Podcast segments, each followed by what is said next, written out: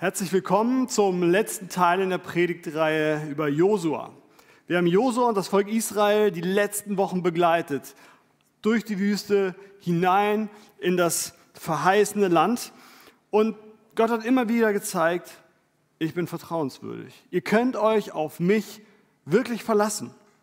Er hat sich um das Volk gekümmert. Er hat sie durch die Wüste geführt. Er hat sie immer wieder versorgt. Er hat sie vor ihren Feinden beschützt und hat sie trockenen Fußes durch den Jordan in das verheißene Land geführt. Und wir haben festgestellt, es lohnt sich, Gott zu vertrauen. Und es lohnt sich, das zu tun, was er sagt. Letzten Sonntag haben wir davon gehört, wie die Mauern von Jericho eingestürzt sind. Markus hat das ganz eindrücklich beschrieben, wie das alles abgelaufen ist.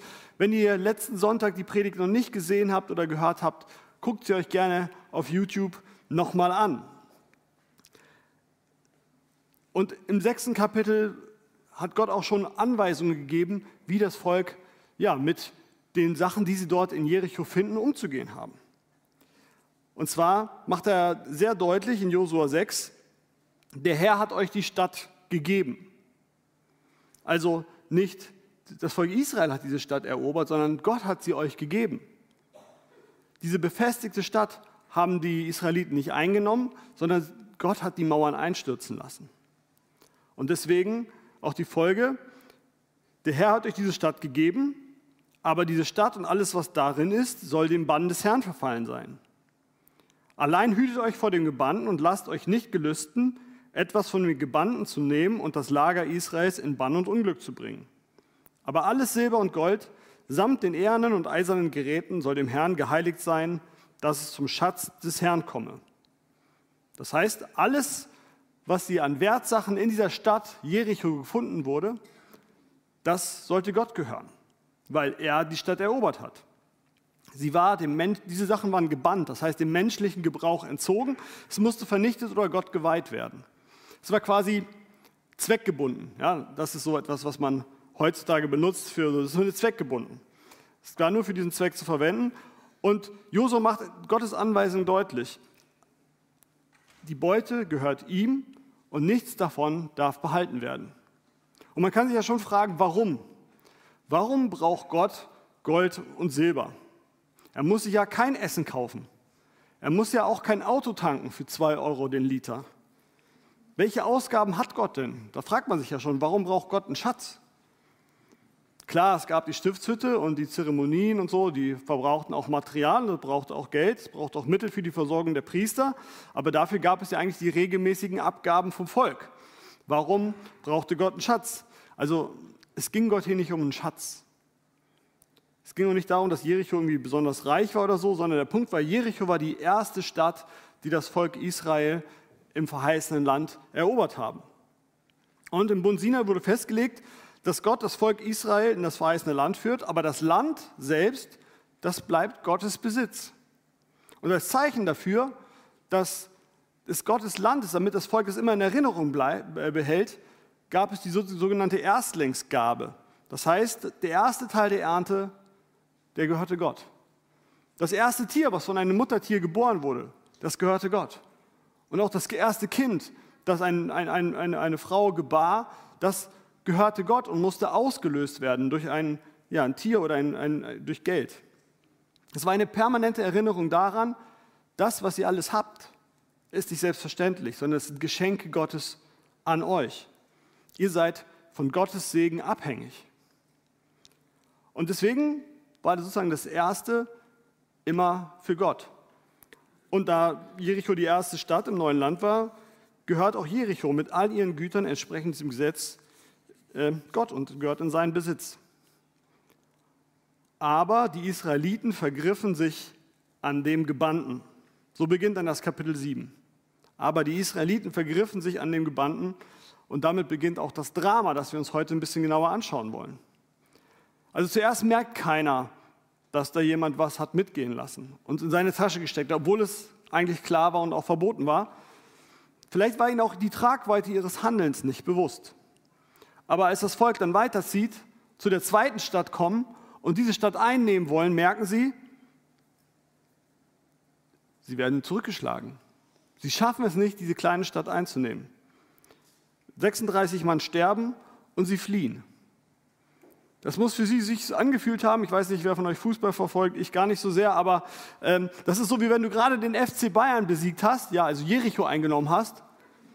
Und dann gehst du weiter und der nächste Gegner heißt äh, VfB Oldenburg, dritte Liga, und die, und die schlagen dich dann. Das ist total verstörend. Und deswegen ist Josua auch verzweifelt. Und er geht zu Gott und sagt, wenn, wenn wir hier nicht bestehen können,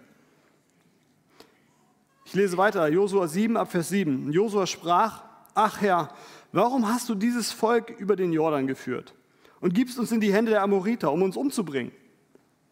Oh, dass sie doch jenseits des Jordans geblieben wären. Ach mein Herr, was soll ich sagen, nachdem Israel seinen Feinden den Rücken gekehrt hat? Wenn das die Kananiter und alle Bewohner des Landes hören, so werden sie uns umringen und unseren Namen ausrotten von der Erde. Was willst du denn für deinen großen Namen tun? Da sprach der Herr zu Josua, steh auf. Warum liegst du da auf deinem Angesicht? Israel hat sich versündigt, sie haben meinen Bund übertreten, den ich ihnen geboten habe, und haben es von dem Gebannten genommen und gestohlen und haben es verheimlicht und zu ihren Geräten gelegt. Darum können die Israeliten nicht bestehen vor ihren Feinden, sondern müssen ihnen den Rücken kehren, denn sie sind dem Bann verfallen. Ich werde hinfort nicht mehr mit euch sein, wenn ihr nicht das Gebannte aus eurer Mitte tilgt. Steh auf, heilige das Volk und sprich, heiligt euch auf morgen. Denn so spricht der Herr, der Gott Israels, es ist Gebanntes in deiner Mitte, Israel, darum kannst du nicht bestehen vor deinen Feinden, bis ihr das Gebannte von euch tut.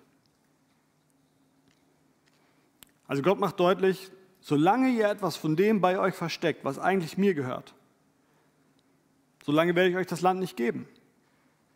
Ja, wir hatten doch eine Abmachung. Ich gebe euch das Land, ich schenke es euch.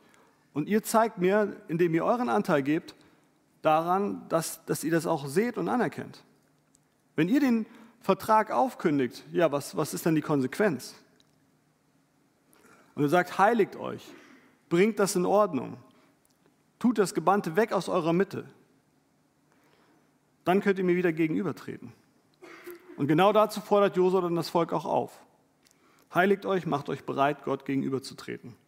Die Gelegenheit zur Umkehr ist da. Es besteht die Möglichkeit, vielleicht doch die gestohlenen Dinge aus dem Lager zu schaffen, nochmal bei den Priestern abzugeben, dass man nochmal guckt, habe ich noch irgendwo eine Münze versteckt oder so. Ähm, und dann ist der nächste Tag da. Josua lässt alles, das ganze Volk antreten, immer schön nach Stamm und Sippe und äh, Familienstammbaum sortiert. Und dann wurden heilige Lose geworfen. Damit wurde damals sozusagen der Wille Gottes befragt, um halt diesen Schuldigen herauszufinden. Ja, wer, wer war das denn oder welche Leute waren das? Und dann lesen wir weiter ab Vers 16. Da machte sich Josua früh am Morgen auf, ließ Israel herzutreten, einen Stamm nach dem anderen. Und es wurde getroffen der Stamm Juda. Und als er die Geschlechter Judas herzutreten ließ, wurde getroffen das Geschlecht der Serachiter. Und als er das Geschlecht der Serachiter herzutreten ließ, wurde Sabdi getroffen.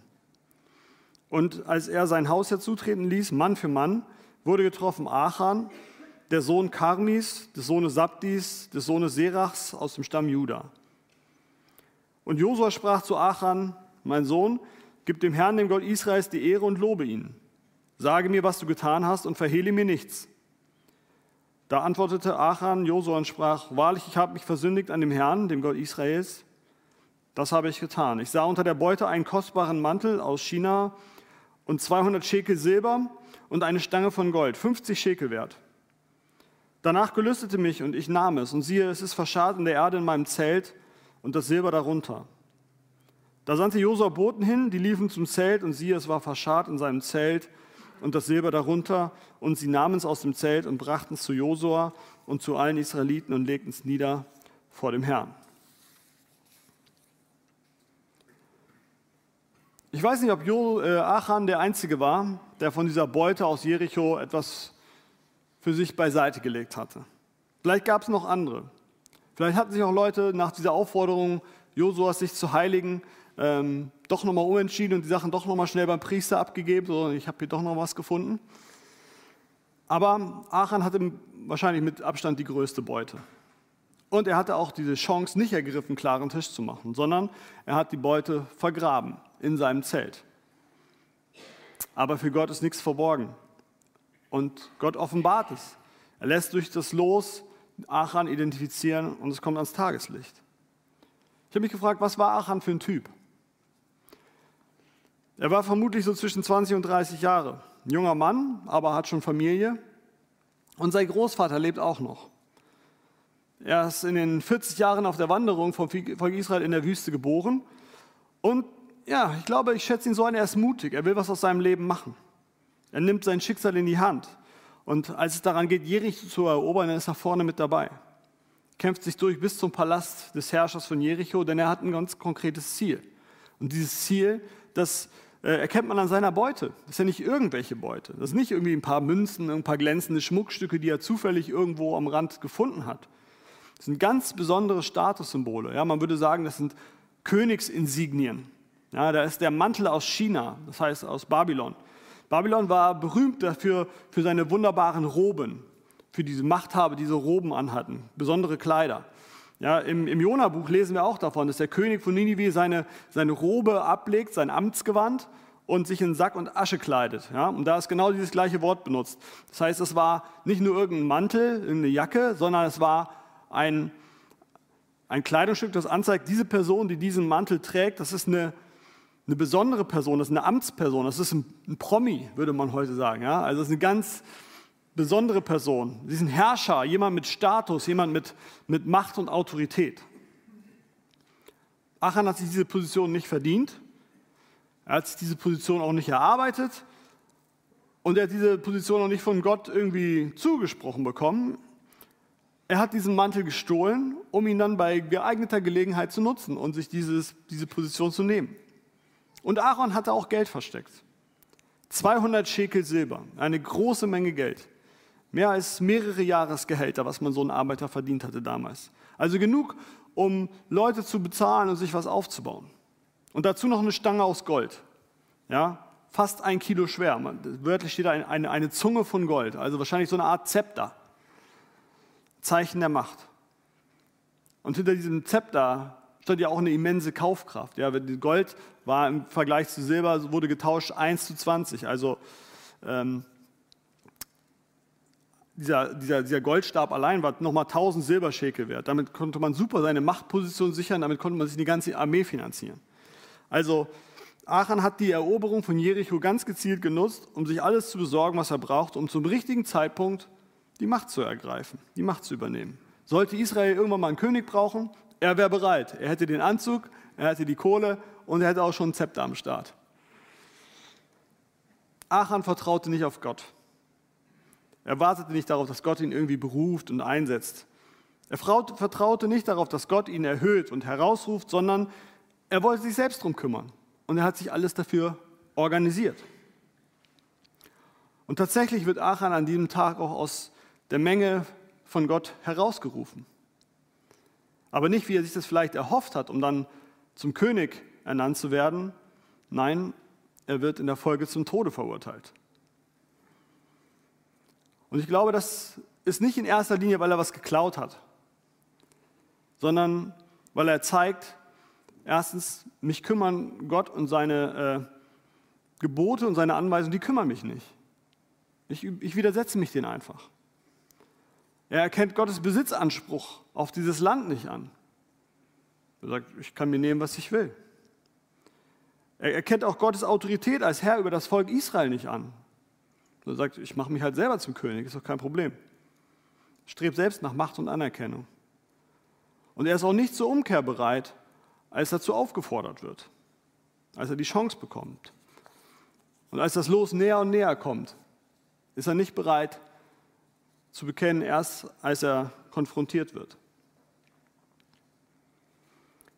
Ich finde diese Geschichte im Alten Testament oft sehr herausfordernd, sie zu lesen und dann auch zu überlegen, ja, was hat das jetzt mit mir zu tun? Also wenn ich das nächste Mal eine Stadt plündern sollte, sollte ich nichts davon in meinem Zelt vergraben. Wenn das jetzt die Anwendung wäre, dann würde ich sagen, es ist relativ einfach, das nicht zu tun. Aber ich glaube, so einfach ist es nicht. Es ist eine andere Zeit, es ist eine andere Situation, es gelten andere Regeln. Aber ich kann mich ja trotzdem fragen, welche Prinzipien finde ich in diesem Text, in dieser Geschichte, die auch heute im 21. Jahrhundert mir noch helfen, mich so zu verhalten, ähm, dass es Gott gefällt oder dass es Gott ehrt. Oder was ein Punkt, wo ich an meinem Charakter arbeiten muss, damit ich halt nicht wie der Achan ende. Und ich habe so drei Punkte für mich mitgenommen. Das erste ist vage Vertrauen und sei zur Umkehr bereit. Also Achan hatte die Chance umzukehren, aber er nutzt es nicht. Er hält an seinem falschen Weg fest.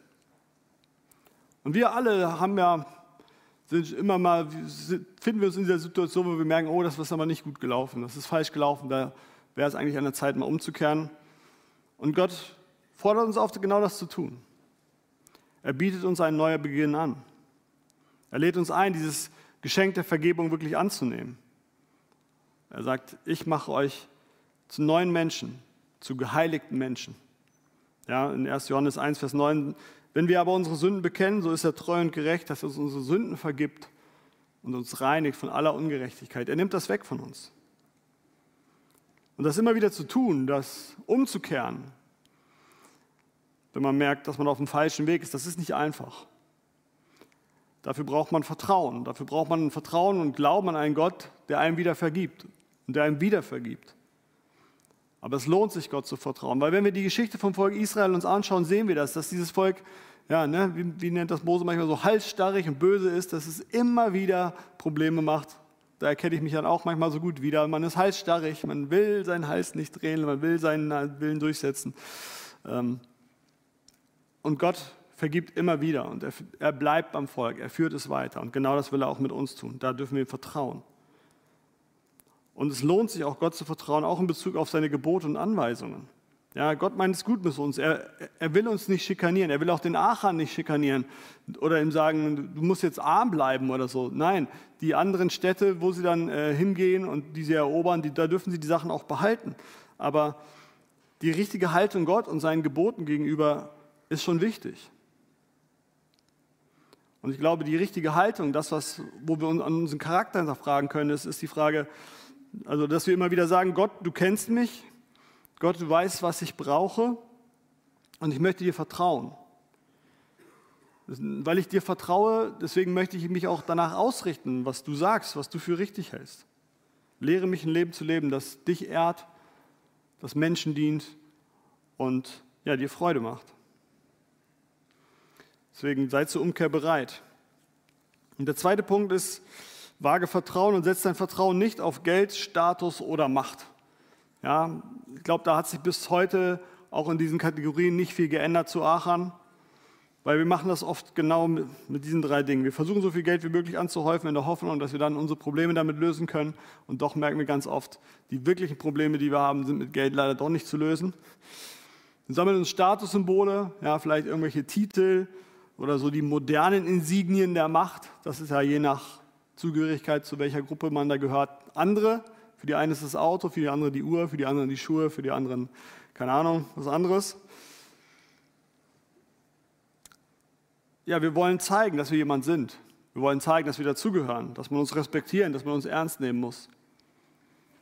Und wir streben nach Einfluss. Wir wollen, dass die Dinge so laufen, wie sie unserem Geschmack entsprechen. Wir wollen das Heft gerne selbst in die Hand nehmen. Wir sind manchmal nicht bereit, auf Gott und auf seinen Zeitpunkt und auf seine Wege zu warten. Und gerade so in unsicheren Zeiten, wie wir, die wir jetzt leben, merken wir, dass diese Sicherheiten sehr fragil sind, dass es echt herausgefordert ist. Dass wir durch Krisen, durch Krankheiten gehen, durch schwierige Situationen. Und wie auch das Volk Israel müssen wir uns auch immer wieder dieser Frage stellen, vertraust du mir? Gott fragt dich, vertraust du mir? Ich glaube, es ist eine Frage, die es wert ist, auch mal länger durchzukauen. Woran können vielleicht meine Freunde, vielleicht meine Frau, vielleicht meine Kinder oder meine Mitbewohner oder meine Arbeitskollegen erkennen, dass ich Gott vertraue? Woran wird das eigentlich sichtbar, dass ich Gott vertraue?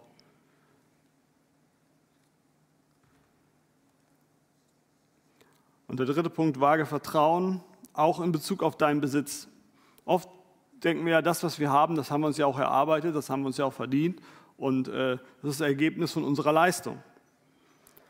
Aber wie viele Voraussetzungen haben wir geschenkt bekommen, für die wir gar nichts können, die wir so für selbstverständlich voraussetzen?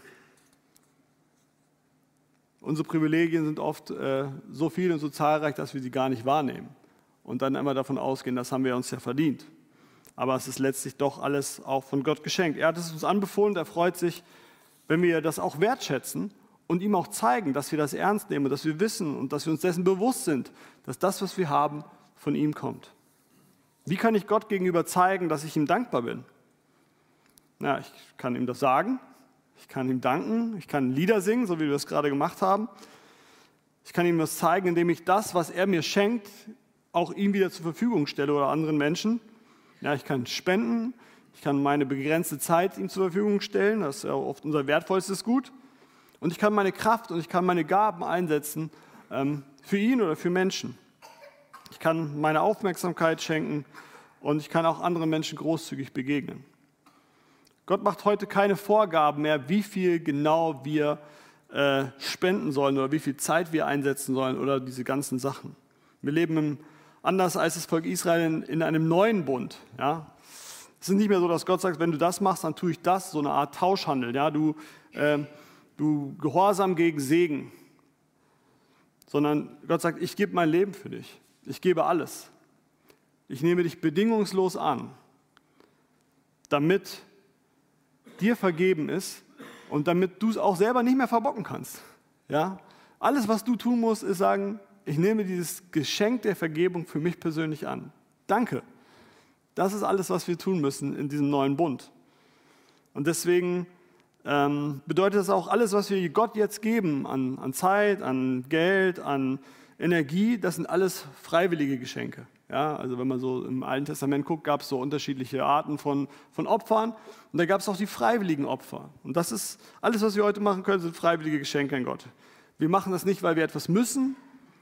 Wir machen das nicht, weil wir dafür eine Gegenleistung erwarten, sondern wir machen das aus, aus Liebe und aus Vertrauen Gott gegenüber. Das ist die einzige Motivation. Das ist auch die einzige richtige Motivation, die wir im Neuen Testament finden für Spenden. Ja, einen fröhlichen Geber hat Gott lieb.